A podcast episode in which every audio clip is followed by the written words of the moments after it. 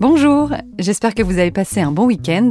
Cette semaine, vous allez entendre Mathieu Almoiner, kiné du sport, pour vous parler de surentraînement. Quels sont les signes du surentraînement, de cette période où euh, on serait allé euh, trop loin physiquement? Ils sont multiples et ils n'arrivent pas tous ensemble forcément, mais pour en citer plusieurs, on a par exemple une diminution des performances à l'entraînement. Un deuxième signe, c'est au niveau de la fréquence cardiaque. Le fait d'être irritable, de perdre un peu d'appétit, d'avoir des problèmes de sommeil, d'avoir des problèmes de libido. On a aussi un enchaînement des petites blessures. Retrouvez l'intégralité de l'épisode mercredi. Bonne semaine